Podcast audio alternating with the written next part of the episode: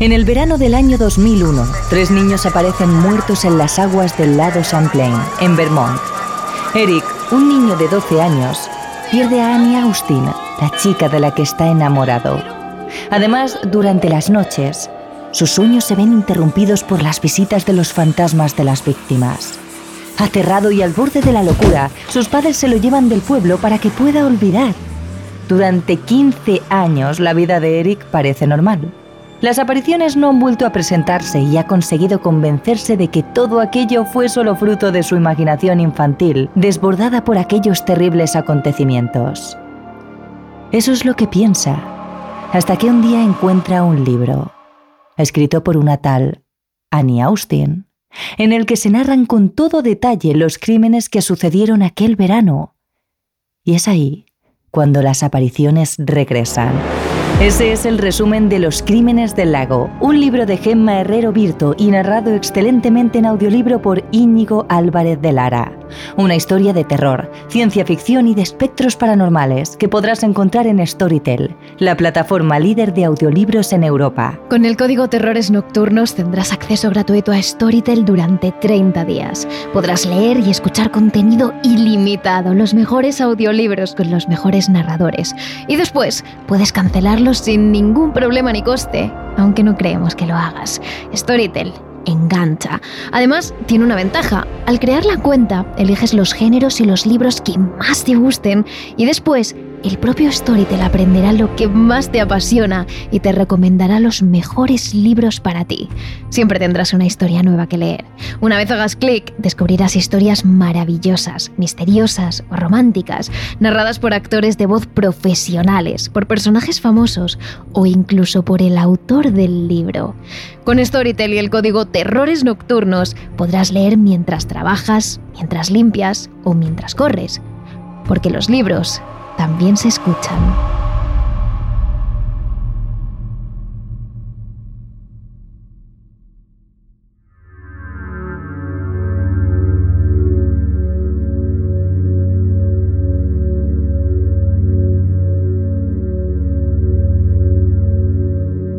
La psicología es una de las ramas más complejas de las ciencias sociales, principalmente porque, al contrario de lo que pasa en las ciencias exactas, las pruebas, los experimentos y las teorías no se comprueban en números, sino en personas humanas. ¿Cuánto influye el comportamiento de un humano en el entorno social y cuánto los genes? ¿Hasta dónde llega la maldad del ser humano? ¿Hasta dónde se puede llegar siguiendo órdenes? ¿La maldad se aprende o es innata? Son muchas las preguntas que los psicólogos podrían responder sometiendo a personas a experimentos poco éticos como separar a un niño de sus padres al nacer y aislarlo de todo estímulo social, o creando situaciones extremadamente crueles para los humanos. Precisamente por lo cruel, por lo poco ético de estos experimentos, muchos de ellos nunca se han llevado a cabo. Pero hay algunos psicólogos que han cruzado la línea y los han realizado.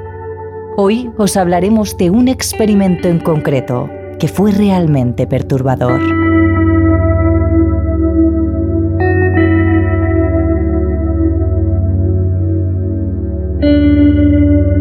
Terrores Nocturnos con Emma Entrena y Silvia Ortiz.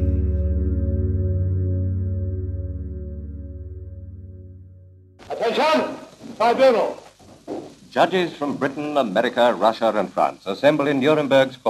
Durante la celebración de los juicios de Nuremberg al acabar la Segunda Guerra Mundial, una de las excusas más emitidas entre los soldados nazis que llegaron a colaborar con la solución final de Hitler y a involucrarse de alguna manera en los campos de concentración fue que simplemente seguían órdenes. El mundo se hizo entonces un par de preguntas. ¿Puede un ser humano llegar a tal atrocidad por la influencia de la situación? ¿O es que la maldad está en la naturaleza del ser humano? En 1971, el doctor Philip Zimbardo, de la Universidad de Stanford, respondió de alguna manera a estas preguntas con el experimento de la cárcel de Stanford. Aunque en realidad no era lo que buscaba. El profesor Simbardo pretendía hacer un experimento sobre la psicología carcelaria.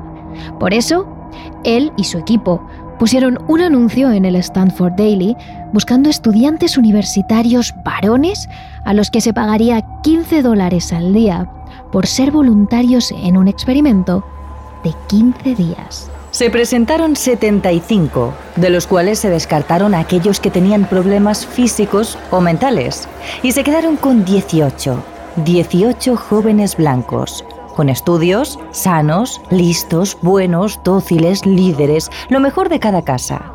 Ninguna diferencia significativa entre ellas, salvo una, el azar, una moneda. Decidió a partir de ese momento que la mitad de ellos serían los guardias de la prisión y la otra mitad los presos. Y esto marcaría completamente su papel en el experimento. Simbardo y su equipo, asesorados por Carlos Prescott, un ex convicto, convirtieron el sótano de la Facultad de Psicología de la Universidad de Stanford en una prisión. Allí había tres celdas en las que convivirían tres presos en cada una, un largo pasillo, un patio en el que los presos podrían moverse, comer o hacer ejercicio y varias celdas de castigo, que eran básicamente armarios de apenas 61 centímetros, en las que los presos prácticamente no podían ponerse en pie. No había en toda la prisión una ventana, tampoco un reloj. Lo que sí había eran altavoces y megafonía para transmitir mensajes y micrófonos y cámaras para grabarlo todo y para que Simbardo pudiera observar en todo momento. Una vez así, con todo preparado, comenzó el experimento. Lo primero que sucedió es que unos verdaderos coches de policía de Palo Alto, que colaboraba en el experimento con agentes reales, acudieron a las casas de estos nueve estudiantes, que serían los presos, para detenerlos. Era una forma de comenzar el experimento con un impacto real. Así lo explica el director del experimento, que a partir de ese momento comenzaría a ser el superintendente de la prisión, el doctor Simbardo. La policía los metió en los coches. Encendió las luces y las sirenas. Los vecinos salieron a mirar qué estaba pasando y todos se preguntaban qué habrían hecho aquellos chicos para meterse en problemas. Eran chicos normales y sanos. No tenían antecedentes penales, ni de consumo de drogas, ni enfermedades mentales o físicas de ningún tipo. Fueron seleccionados entre 75 personas que respondieron a un anuncio que pusimos en el periódico para hacer un estudio sobre la vida en las cárceles. Con los ojos vendados fueron trasladados a la prisión falsa, denominada prisión del condado de Stanford. Allí fueron recibidos por un guardia, fueron desnudados y rociados con un spray insecticida. Después de eso, todos se encontraban en un estado de moderado shock después de su sorpresivo arresto, según dijo Zimbardo. Tras ello se entregó a cada prisionero un uniforme, una especie de vestido o camisón abierto y blanco con un número impreso en el pecho y en la espalda, con el que no podían llevar ropa interior.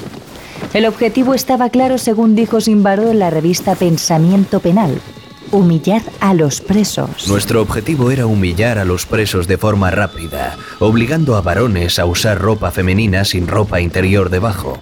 Apenas les pusimos los uniformes, observamos que comenzaron a caminar, ponerse de pie y sentarse de forma diferente, más como las mujeres que como hombres. Como calzado se les entregó unas sandalias de goma completamente planas que obligaban a los penados a caminar de modo diferente y se les obligó a cubrirse la cabeza con una media de mujer para que pareciera que iban rapados. Todo el procedimiento de admisión estaba pensado para despersonalizarlos al máximo, hacerles parte de la masa, hacerles olvidar quiénes eran. El último detalle, una cadena que les daba tres vueltas al tobillo y que estaba cerrada por un pesado candado que les recordaría a cada momento su posición y lo opresivo de la situación. Ni siquiera cuando dormían podían escapar de esa opresividad. Cuando giraban en la cama, la cadena golpeaba el otro tobillo despertando al prisionero y recordándole que seguía en prisión, de donde no podría escapar ni aún en sueños. Por último, antes de dejar a los presos entrar en sus reducidas celdas, se les hizo saber qué normas debían cumplir. Entre ellas, se les prohibía hablar, salvo en las horas en las que estuvieran en el patio. Se les pedía obediencia y participación en las actividades de prisión, mantener limpias sus celdas, llamarse exclusivamente por sus números o ponerse de pie cada vez que un guardia o el superintendente de la prisión entraran a una sala. Con los guardias, el trato fue completamente distinto. Ellos no estarían confinados en la prisión, sino que harían tres turnos de ocho horas, con tres guardias cada uno. Eligieron su propio uniforme, un traje verde militar, típico de los guardias, suministrado por la policía de Palo Alto. Una porra, un silbato al cuello y el único requisito que les puso Simbardo. Unas gafas de sol espejadas con las que no se les vieran los ojos. La mayor parte de nuestra humanidad al interactuar con otras personas se transmite a través del contacto visual, del hecho de mirarnos a los ojos. Si pones una barrera, a la gente le resulta más fácil maltratar a los demás. A ellos no se les marcaron ninguna reglas específicas, simplemente una directriz. Mantener el orden en la prisión sin usar la violencia física. Y sin embargo, Pueden crear en los prisioneros sentimientos de aburrimiento y de miedo, sensación de arbitrariedad, de que sus vidas están totalmente controladas por nosotros, de que no tienen privacidad. Vamos a quitarles su individualidad de muchas maneras. En general, todo esto lleva a un sentimiento de impotencia.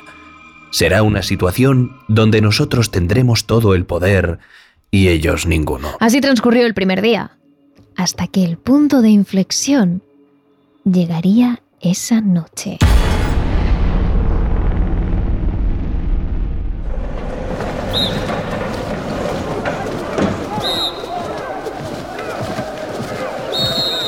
A las dos y media de la madrugada los presos fueron despertados por primera vez por los guardias para hacer un recuento. El recuento era inútil, solo había nueve presos. No era más que una forma de despertar con los ruidos de sus silbatos a los reclusos impidiéndoles dormir y sobre todo de que los guardias empezaban a ejercer su autoridad. A este punto los vigilantes aún no tenían muy claro cómo ejercerla, no tenían órdenes y no se sentían del todo cómodos en sus papeles, estaban reafirmándose. Pero este fue el inicio de esa autoridad y de la resistencia que los presos ofrecieron. Hubo algunos pequeños enfrentamientos que los guardias pararon, castigando a los presos con flexiones o con saltos de rana, tal y como se hacía en el ejército o en los campos de concentración. En menos de un día, las sesiones de ejercicio pasaron de ser de unos minutos a unas horas y los guardias estaban un poco más cómodos en su papel. A Simbardo le pareció un castigo liviano, adecuado, y dejó continuar el experimento.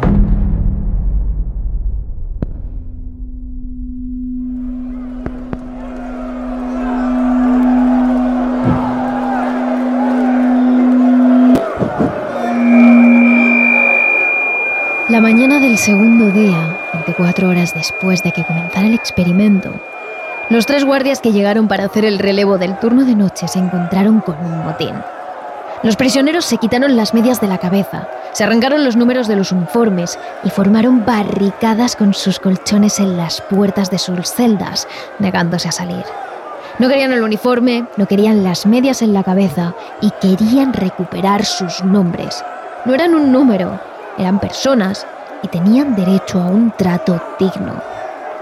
Los seis guardias, los tres que había en ambos turnos, pidieron refuerzos y llamaron a los tres que faltaban para que acudieran a la prisión. Entonces, preguntaron al superintendente Simbardo qué debían hacer para sofocar la rebelión. La respuesta, tal y como cuenta Simbardo en el documental para la 2 de Televisión Española, fue claro. Los guardias me preguntaron qué podían hacer. Dije, es vuestra cárcel, decididlo vosotros. Entonces, los guardias utilizaron los extintores que la universidad había colocado allí para evitar daños en caso de que hubiera un incendio y los utilizaron contra los presos.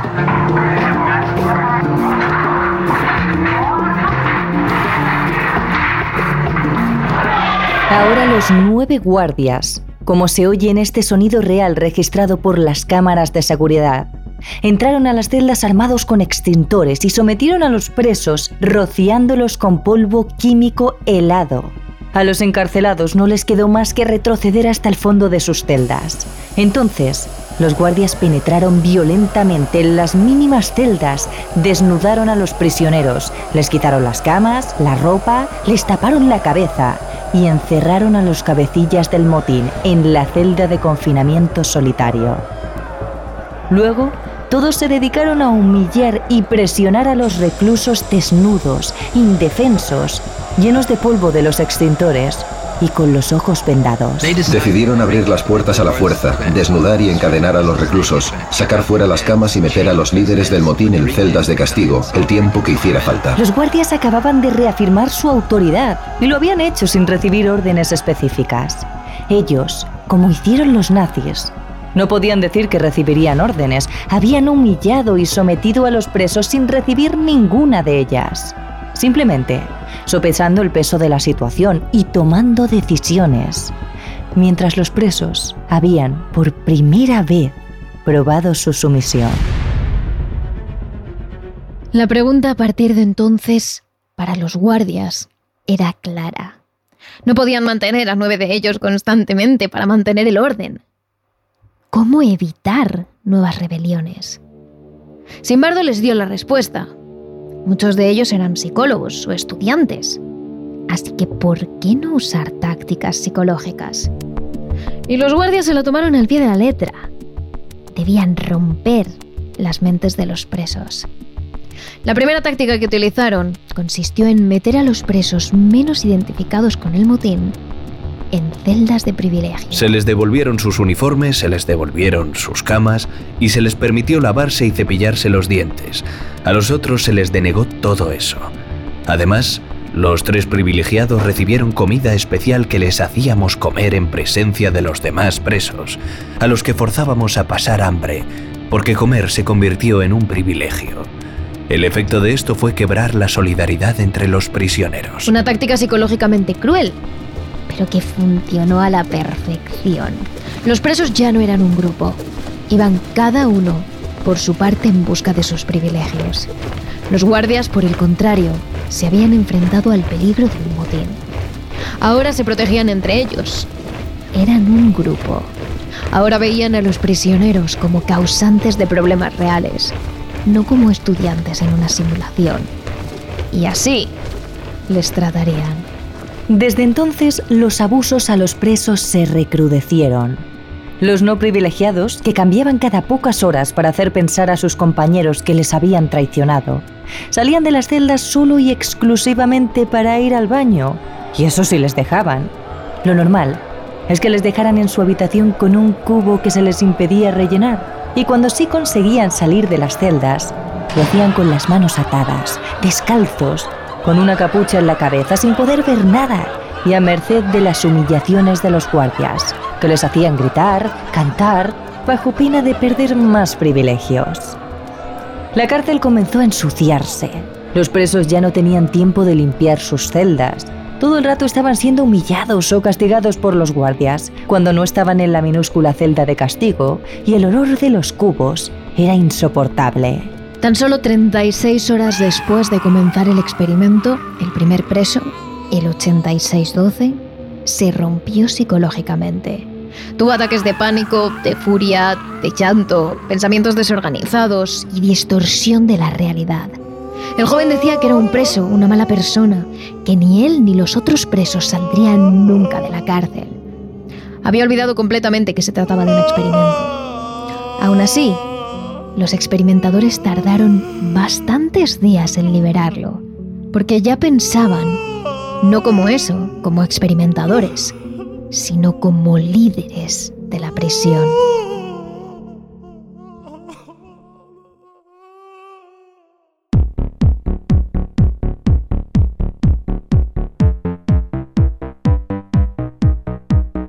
Al día siguiente, el tercer día, era día de visitas.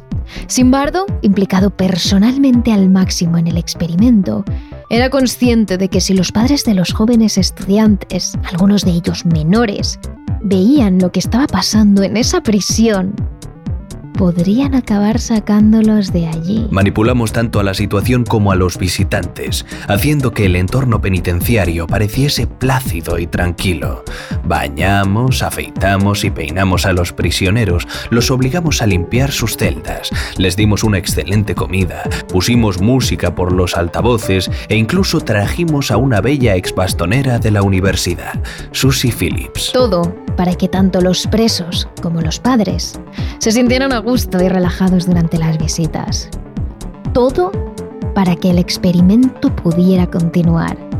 Simbardo estaba completamente metido en el papel, implicado personalmente en el experimento. Pero tal y como cuenta en su libro, El efecto Lucifer, no se dio cuenta de cuándo hasta que vio los vídeos del día de las visitas. Y es una de las pocas veces en que yo intervine en el experimento. Ahí estoy, entrando para vigilar la sala de visitas. Cuando vi la grabación, me sorprendí por la postura que adopté, por el lenguaje no verbal.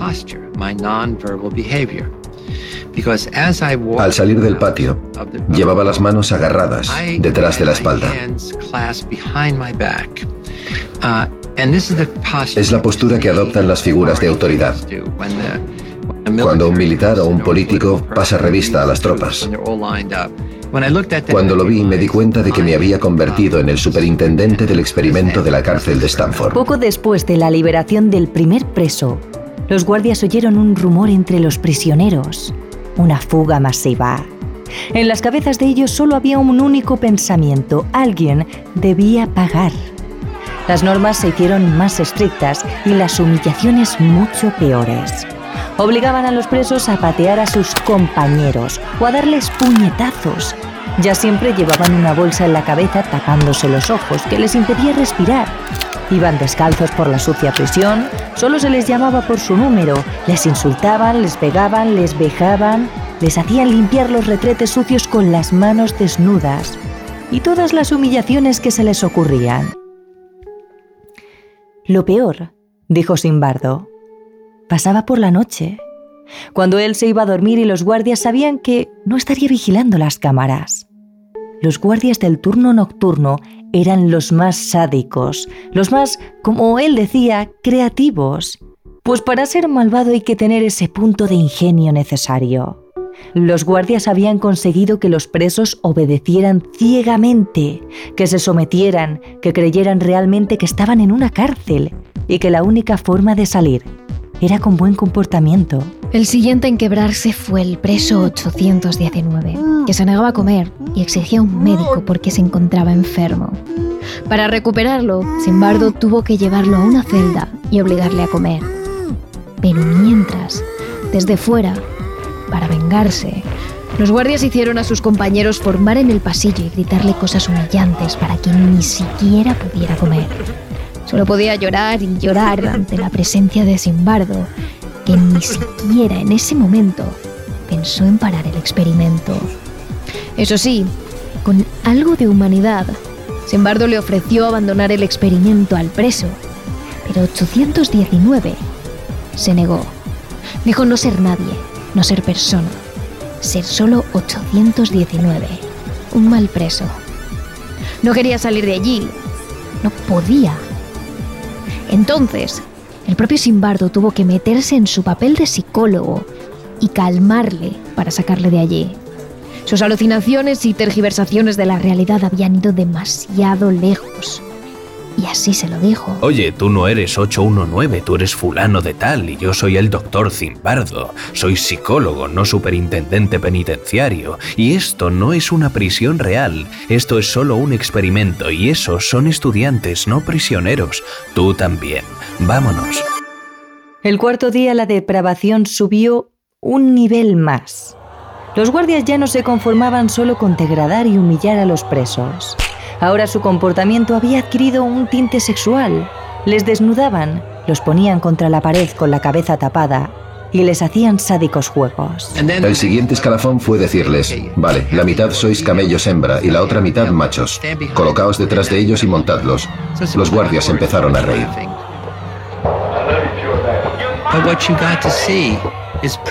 Así que los carceleros estaban obligando a los presos a simular que estaban sodomizando a sus compañeros. En especial los presos temían a uno de los carceleros, uno de los del turno de noche, al que habían apodado como John Wayne, por su manera de ir por la prisión como si tuviera el mando. Y es que realmente lo tenía. Más adelante nos dijo, estaba haciendo experimentos, quería comprobar cuánto podía presionar a los presos hasta que se rebelaran. Yo quería que se rebelaran.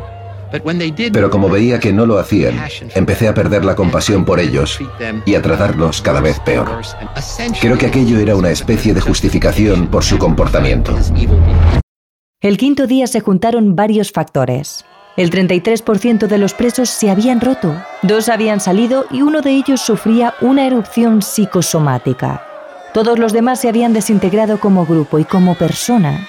Se pensaban que eran presos reales incapaces de salir y las humillaciones ahora sexuales eran más y más fuertes cada día. En ese momento, para sustituir a uno de los presos liberados, entró otro estudiante, el preso 416 desde el momento en el que llegó al penal. Él, al contrario que los presos que llevaban allí confinados varios días, llegó nuevo y vio la situación. La ruptura psicológica, el trato vejatorio, las humillaciones, y automáticamente quiso salir de ahí. Pero por supuesto, no se lo permitieron. El preso inició entonces una huelga de hambre a la que los guardias respondieron encerrándolo en el armario de 61 centímetros y haciendo que los otros presos le agredieran y humillaran. Todo ello bajo la atenta mirada de Simbardo, que desde las cámaras de su despacho observaba cada paso de los presos y que en ningún momento pensó en parar. Pero ese día, el psicólogo recibió en su despacho la visita de varios colegas de profesión, de otros profesores de la universidad y de algunos otros psicólogos. Mientras hablaban tranquilamente en el despacho de Simbardo por las cámaras, se reproducían las imágenes de los presos, con esos vestidos, la media en la cabeza, desnudos, con las manos atadas, los tobillos encadenados a los presos de al lado, la cabeza tapada, andando como zombies, merced de los guardias que se reían y disfrutaban humillándolos sexualmente y agrediéndolos. Nadie dijo nada, hasta que la única que se atrevió a levantar la voz, la doctora Cristina Malsach, le reprochó a Simbardo lo que estaba haciendo con esos pobres jóvenes, con esos chicos. Después de unas horas de gritos y discusión, Maslach consiguió hacer entender a Simbardo que lo que estaba haciendo ya no era un experimento. No había variable independiente ni nada que comprobar. Era una visión de sadismo y la maldad a la que podían llegar los seres humanos. Una de las personas que vino era una antigua alumna mía, Cristina Maslach, que trabajaba como profesora adjunta en Berkeley. Se quedó atónita al ver lo que pasaba allí. Los presos llevaban bolsas en la cabeza o iban con los ojos vendados, encadenados, los guardias gritándoles y haciéndoles caminar como zombies con los brazos en alto, diciéndoles obscenidades. Y yo le dije, mira Chris, es la naturaleza humana en estado puro, el comportamiento humano en acción. Nadie ha visto nunca algo así. Y ella me contestó, basta, es horrible lo que les estás haciendo a estos chicos. Tú eres el responsable de esto. Así que tuve que hacer un ejercicio de introspección para analizar cuánto me había cambiado aquella situación, cómo había distorsionado mi percepción de la realidad. Inmediatamente después, tras el quinto día de un experimento que debía durar 14, Simbardo tuvo que parar el estudio de la cárcel de Stanford y desmontar el atrecho que había montado en los sótanos de la universidad. Para ese momento la situación era la siguiente. Los guardias tenían todo el poder y el control de la prisión y disfrutaban de la humillación de sus compañeros. Los presos estaban firmemente convencidos de que era una prisión real. La diferencia era que los presos llevaban allí encerrados cinco días. Los guardias Después de humillar, pegar y vejar a estos prisioneros en turnos de ocho horas, volvían a sus casas a disfrutar de su vida y en ningún momento se arrepintieron de lo que hicieron. Muchos de los prisioneros exhibían conductas patológicas y varios de los guardias mostraban comportamientos sádicos clínicos. Ningún guardia quiso renunciar jamás. Ninguno llegó tarde al trabajo. Ninguno se reportó enfermo ni exigió paga extra por las veces que los llamamos fuera de horario. Hasta ese punto, llegó la maldad humana, el sadismo. Nadie dio órdenes a nadie. Los guardias se dejaron llevar por su instinto, por los más bajos instintos, mientras que los presos solo pensaban en salir de allí y en obedecer para evitar castigos mayores. Una situación demasiado parecida a la que había inspirado el experimento. Los campos de concentración. Eran buenas personas dominadas por el poder de la situación hasta un extremo inimaginable. Y yo permití que siguiera adelante, porque había dejado de ser un investigador para pasar a ser el superintendente de la cárcel de Stanford. Y como consecuencia había perdido la perspectiva ética, la perspectiva de preocuparme por los sujetos. Eso es algo que me pesa. Un sentimiento de culpa con el que he tenido que vivir desde entonces.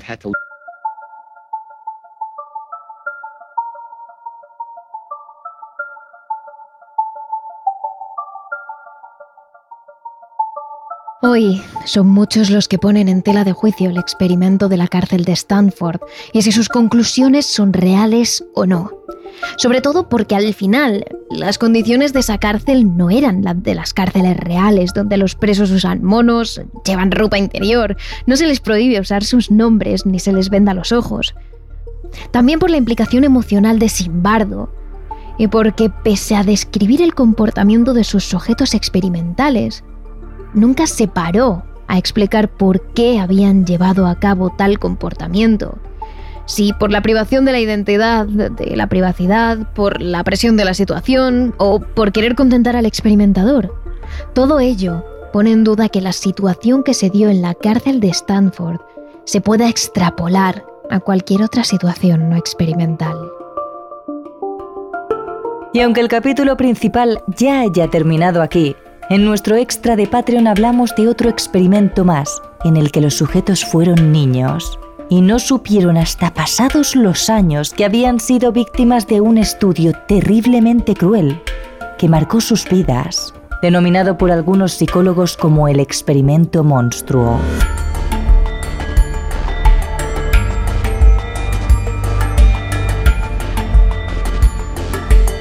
Y no te olvides de seguirnos a través de nuestras redes sociales. Somos arroba terroresn en Twitter y arroba terroresnocturnos barra baja TRN en Instagram y TikTok. Y Terrores Nocturnos en nuestra cuenta de YouTube.